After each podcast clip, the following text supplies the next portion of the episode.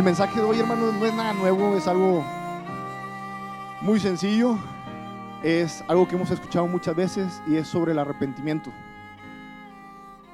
El arrepentimiento, hermanos, así como para un boxeador, va de la mano con los golpes. Es su pan de cada día. Para el cristiano el arrepentimiento también debe ser así. Es algo constante en nuestra vida y es algo que debemos de tener presente. No podemos dormir un día sin arrepentirnos. No podemos dormirnos un día o ir a la cama sin pedirle perdón a Dios por alguna de nuestras acciones. O como decía el rey David, aún de aquellos pensamientos que no sabemos, que están ahí albergados en nuestro corazón.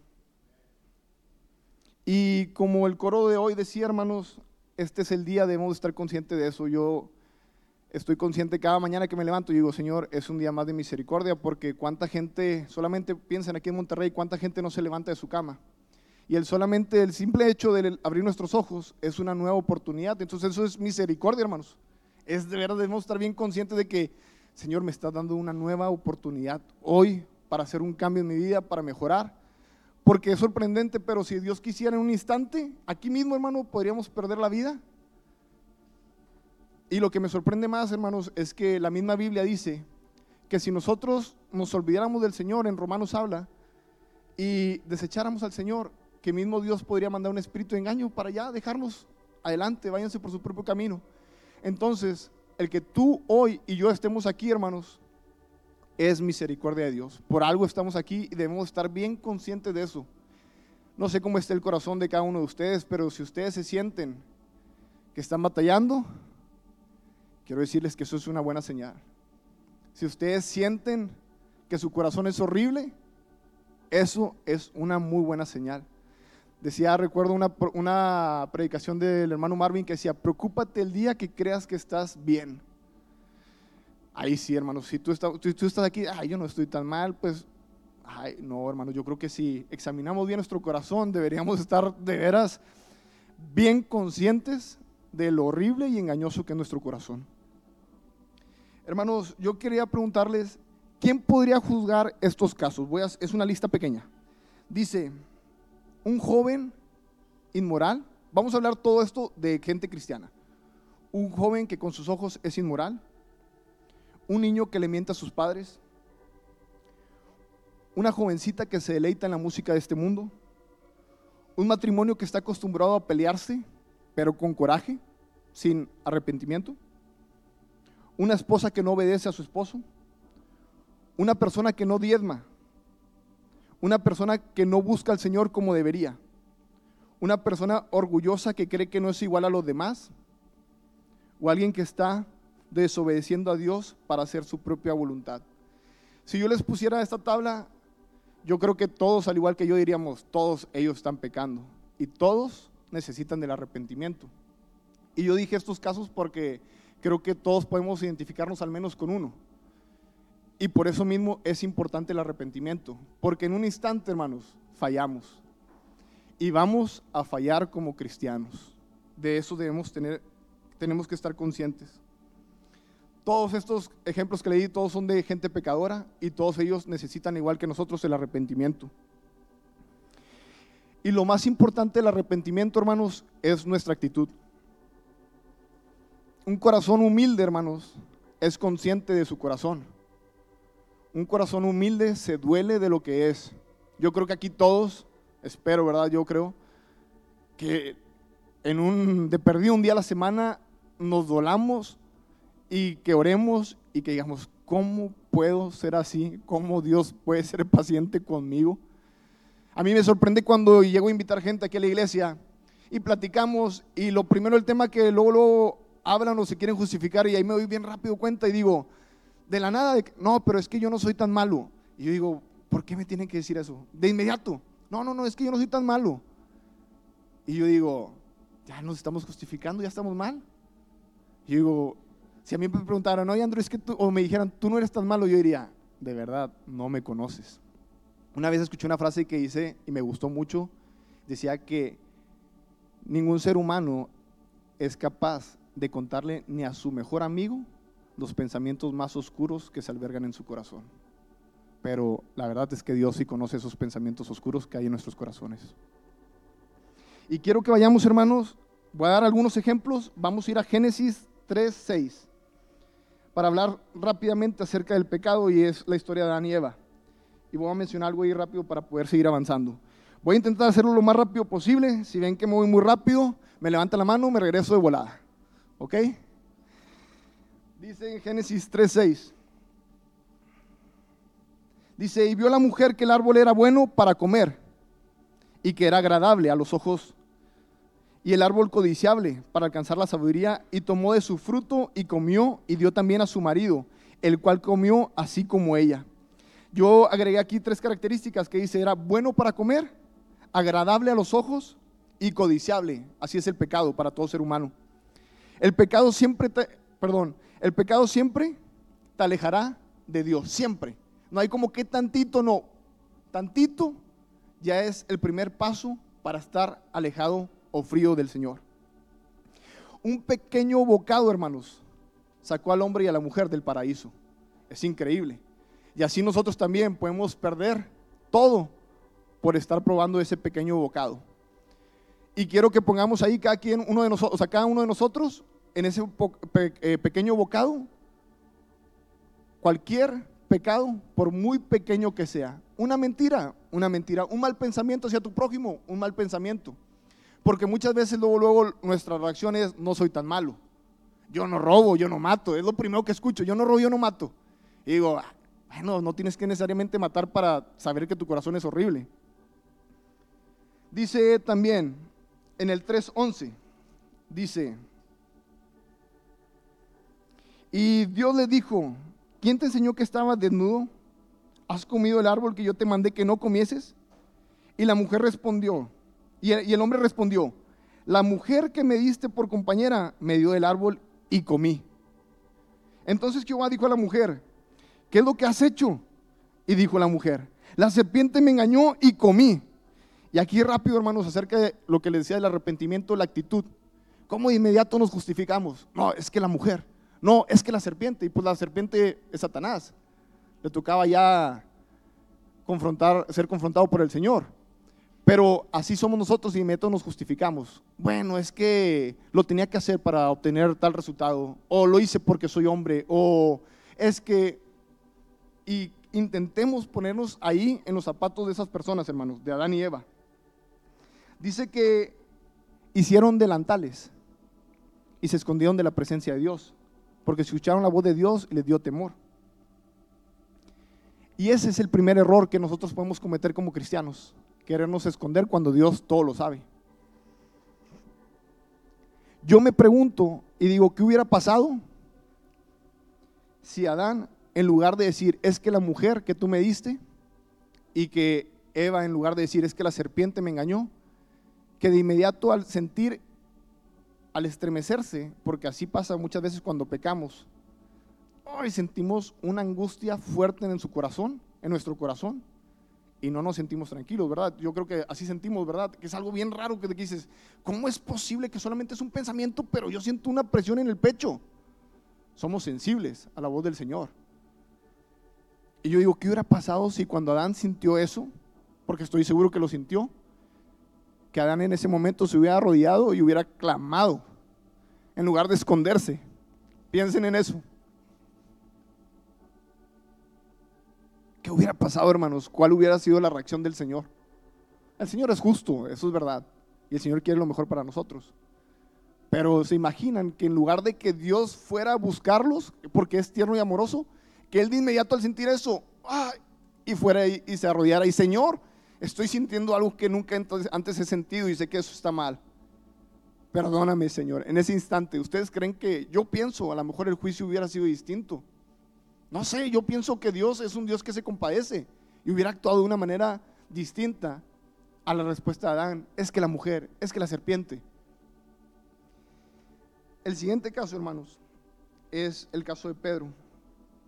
Porque tal vez uno puede decir, bueno, no, no, a mí sí se me parece una serpiente yo dirían algunos, ¿verdad? La, reprendo o yo, ¿cómo sería capaz de entablar una conversación con Satanás? No, no, no. Y además, pues Adán y Eva no tenían la Biblia, ¿verdad? A lo mejor no podemos compararnos con, con ellos. Pero bueno, veamos a Pedro. Lo estoy diciendo sarcásticamente, ¿verdad, hermanos? Piensen en Pedro. Pedro negó al Señor cuando dijo que no lo abandonaría.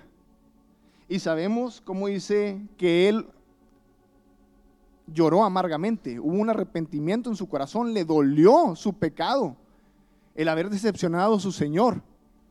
Le dolió para llorar amargamente. Y sabemos cómo Dios, cuando Él se arrepiente de esa manera, cómo Dios trajo consuelo. Solamente anotan ahí en Marcos 16, 7. Marcos 16, 7. Lo dije bien porque muchas veces digo Marco porque tengo el, hermano de un gran amigo se llama Marco y siempre Marco, Marco, Marco, Marcos. Bueno, dice ahí que el joven que se le aparece a, las Marías le dice, dile a los discípulos y a Pedro, eso lo hemos escuchado ya en, predicaciones, como Dios le dijo, dile a, o sea, de parte de Dios, ¿verdad? Dile a Pedro, o sea, no, que no se desanime, o sea, estoy consciente de que él se siente mal. Y hubo un consuelo, como decía hoy el Salmo, ¿verdad? Dios nos consuela. Hubo un arrepentimiento y hubo un consuelo. Pero vayamos por favor al libro de Gálatas. En Gálatas, bueno, es la carta, ¿verdad? La carta de Gálatas. 2.11. Eh,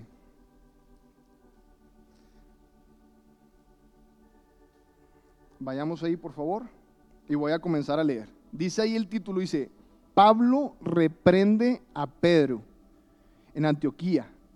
Dice, pero cuando Pedro vino a Antioquía, le resistí cara a cara, porque era de condenar. Pues antes que viniesen algunos de parte de Jacobo, comía con los gentiles, pero después de que vinieron, pero después que vinieron, se retraía y se apartaba porque tenía miedo de los de la circuncisión. Y en, en, su simulación participaban también los otros judíos, de tal manera que aún Bernabé fue también arrastrado por la hipocresía de ellos. El mismo Pedro que había abandonado al Señor, seguía luchando en su corazón con el temor y con la hipocresía. De una manera a lo mejor podríamos decir más pequeña, pero así sucede, hermanos. A veces cuando fallamos y nos arrepentimos, Dios trae un consuelo. Pero a veces cuando estamos actuando y no estamos conscientes de lo que estamos haciendo, o seguimos haciendo o sea, cometiendo los mismos errores, a veces viene una reprensión de parte del Señor. ¿Para qué? Para que cambiemos. Aquí ya no era necesario un consuelo. No, Pedro, fíjate, no. Era una reprensión. ¿Para qué? Para que él se arrepintiera. Y otra vez, usando la imaginación, yo pienso, hermanos, que esta acción a Pedro, siendo Pedro, le dolió en su corazón. Imagínense, yo pienso que él tal vez pudo hincarse y en la soledad decirle, Señor, sigo luchando con las mismas cosas. Señor, ese es mi corazón temeroso, ese es mi corazón hipócrita, consciente, hermanos, siendo Pedro. Y uno puede decir, no, pero solamente era un pequeño error, o sea, no, era, no se compara. Pero también recuerden que al que mucho se le da, mucho se le demandará. Y Dios estará buscando una perfección en todos sus hijos maduros cada vez con un estándar más alto. Y ya no podemos seguir fallando con las mismas cosas, hermanos. Debemos de ir mejorando, esa es la realidad. Aunque estoy consciente que nos falta. Pero tal vez nos podemos considerar que somos mejores que Adán, lo digo así, ¿verdad? De broma. Y que no somos tan hipócritas como Pedro. Pero, hermanos, aún Moisés no entró a la tierra prometida porque no obedeció a lo que el Señor le pidió. Y lo vemos en la Biblia, como Dios le dijo que hablara la piedra y él en su ira golpeó la piedra. Aún Moisés, hermanos, necesitaba arrepentimiento de sus acciones. ¿Cuánto más nosotros?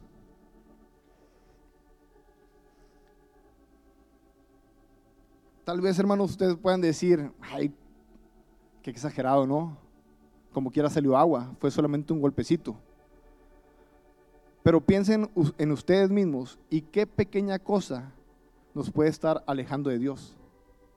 Porque eso dice que desagradó al Señor y la consecuencia que trajo a la vida de Moisés. Imagínate ser un libertador que no pudo llegar a la tierra prometida.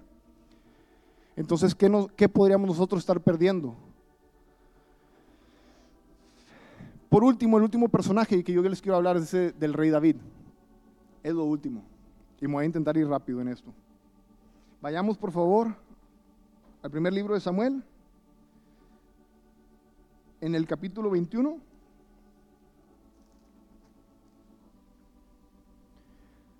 En el versículo 2. En esta parte de la historia del rey David, David huye porque Saúl lo estaba persiguiendo. ¿Y cómo podemos juzgar, verdad, esa situación?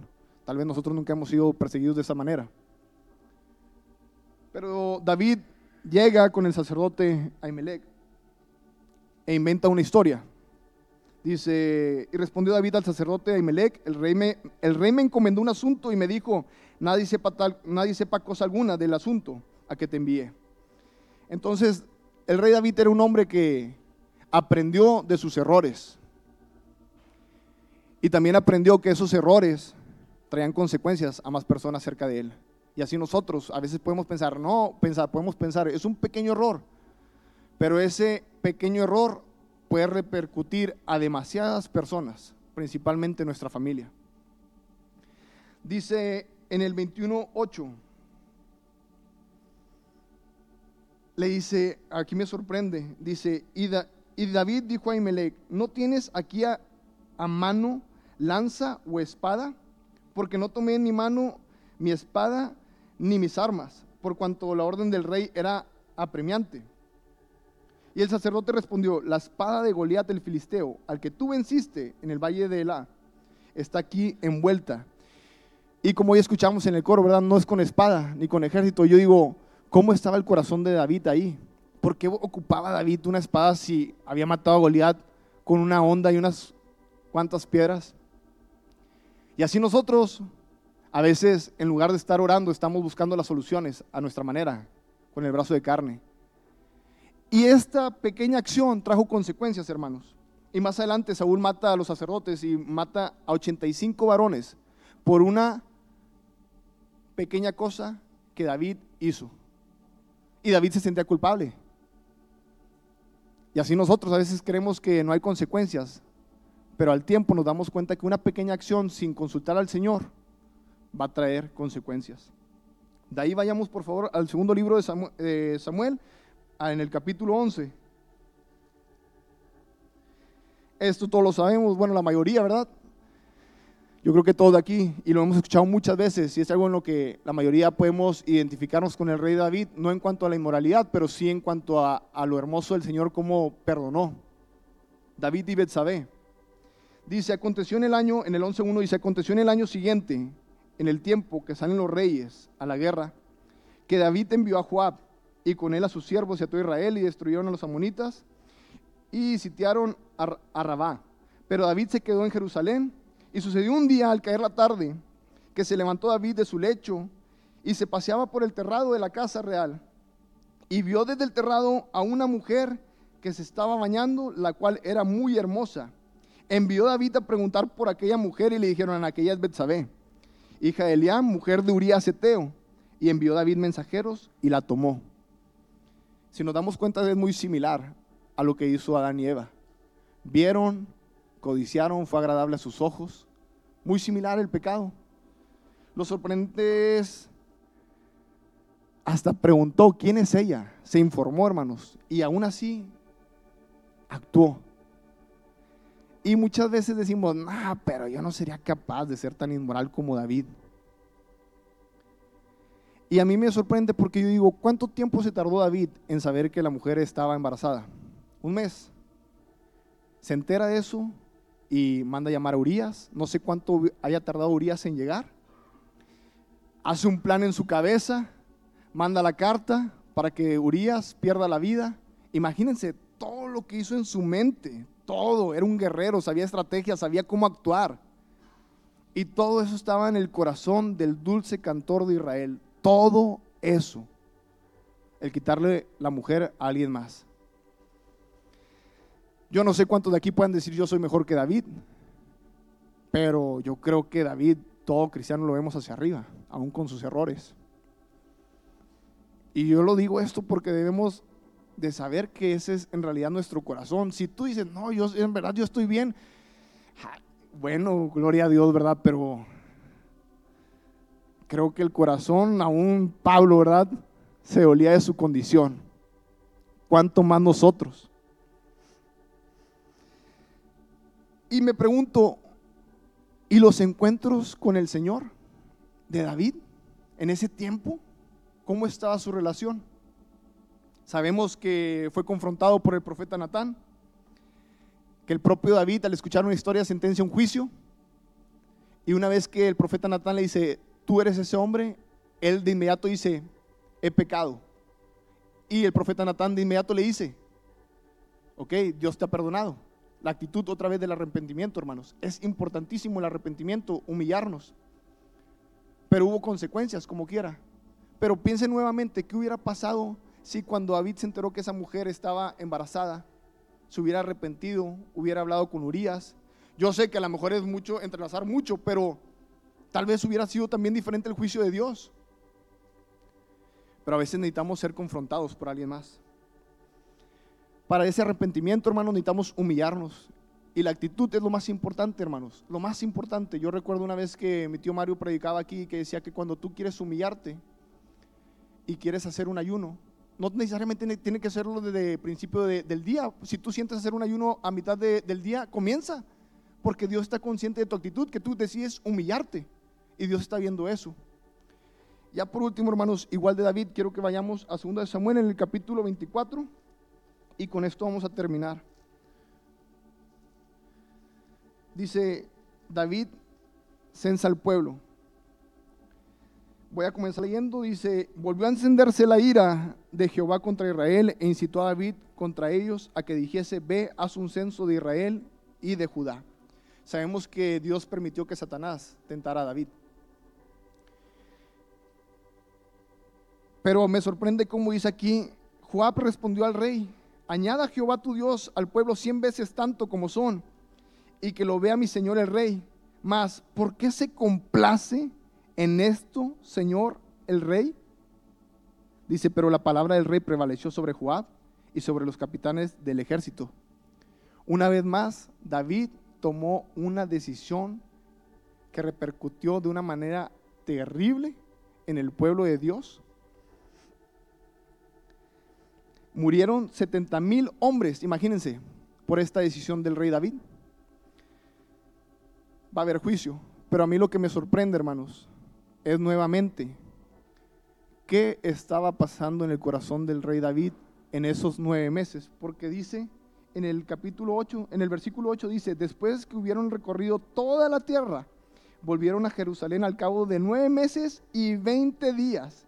Y Joab dio el censo del pueblo al rey y fueron los de Israel 800 mil. Y dice, en el 10, después que David hubo censado al pueblo, le pesó en su corazón y dijo a Jehová, yo he pecado gravemente por haber hecho esto. Mas ahora Jehová te ruego que me quites el pecado, que quites el pecado de tu siervo, porque yo he hecho muy neciamente. Pero, ¿y los encuentros con el Señor esos nueve meses? ¿Ustedes no creen que el dulce cantor al mes decía, Señor, hay algo que estorba nuestra relación? No te estoy buscando de la misma manera. ¿No creen que había eso en su corazón, ese dolor? Yo creo que todos ustedes, al igual que yo, hemos tenido la fortuna de encontrarnos con el Señor muchas veces. Y en ocasiones cuando fallamos, de inmediato nos duele. Pero si dejamos pasar días y días y días, el corazón se enfría. Recuerdo muy bien el testimonio cuando yo estaba aquí chico, aún no era salvo, pero yo me acuerdo que dos jóvenes se burlaban de otro joven. Se burlaban porque dicen que él una vez estaban, salieron y que el, el joven, uno de ellos, fumó. Los tres fumaron y que uno de ellos, cuando llegaron a la casa de ellos, se encerró en una habitación y dice que clamaba y que le decía, Señor, pero gritando, Señor, yo no quiero ir al infierno, perdóname que gritaba. Y ellos se burlaban, hermanos. Y yo en mi corazón me quedaba y decía, ay, pero ¿por qué se burlan? Y yo decía, qué dolor para él. Él sabía que un pequeño cigarro, hermanos, pero cuando nosotros una vez y otra vez y otra vez, el Señor también dice, ok, es tu decisión. el día de hoy ese joven que clamaba por un cigarro está apartado del Señor. Él mismo decidió eso, hermanos. Su actitud. Pero si hoy tú te sigues doliendo por una pequeña cosa, estamos a tiempo, hermanos. Estamos a tiempo y que no perdamos esa comunión. A mí me duele pensar esos nueve meses del rey David, porque lo admiramos. Y decir, ¿qué pasó esos nueve meses? Su corazón no ardía. Hasta que entonces llegó Joab, o ya llegó, entonces le pesó cuando ya tuvo la respuesta. Como es el pecado, ya una vez que lo cometes, ay, ya, qué placer, lo que sea. Y lo, ay, me arrepiento. Ay, qué padre el concierto, lo que sea, pongan ahí con lo que sea. Una mentira, ay, ya me libré con una mentira. Y después el pesar. Pero nueve meses, 20 días, hasta dice los 20 días como dejándonos claro de que Dios estaba consciente de ese tiempo. Y David y sus encuentros, las alabanzas, el holocausto, no había ya ese ardor. Pero sabemos que Dios fue misericordioso cuando Él se arrepintió. Y eso es lo importante, hermanos. El cristiano, nosotros como cristianos, arrepentirnos. A gatas, hermanos, a gatas. Que nadie nos condene. Dice en la Biblia que tenemos un abogado, a Jesucristo, el justo. Y Él nos ama y busca ese arrepentimiento en nuestro corazón. Cierro con esto, hermanos, en Apocalipsis 22, 11, cuando yo aún no, era, no, me, no había, no, no, no era salvo, yo recuerdo que en esta misma iglesia escuché este versículo, en el capítulo 22, en el versículo 11, dice, el que es injusto sea injusto todavía, y el que es inmundo sea inmundo todavía, y el que es justo practique la justicia todavía, y el que es santo santifíquese todavía. Y yo decía, ¿cómo Dios puede decir eso? Si tú eres injusto, sé injusto. Pero la realidad, hermanos, no es que Dios quiera la muerte del pecador, porque la Biblia lo dice. Pero Dios está consciente de qué decisión vamos a tomar. Él conoce nuestro corazón. Pero nuevamente, si hoy tú y yo estamos luchando con una cosita, por pequeña que sea, es porque Dios sigue mostrando esperanza en nuestras vidas. Y con esa misma esperanza debemos de clamar y no permitir que pasen nueve meses, tres meses o una semana sin que tengamos un encuentro con el Señor. Que cuando pequemos, corramos al Señor con urgencia arrepentidos.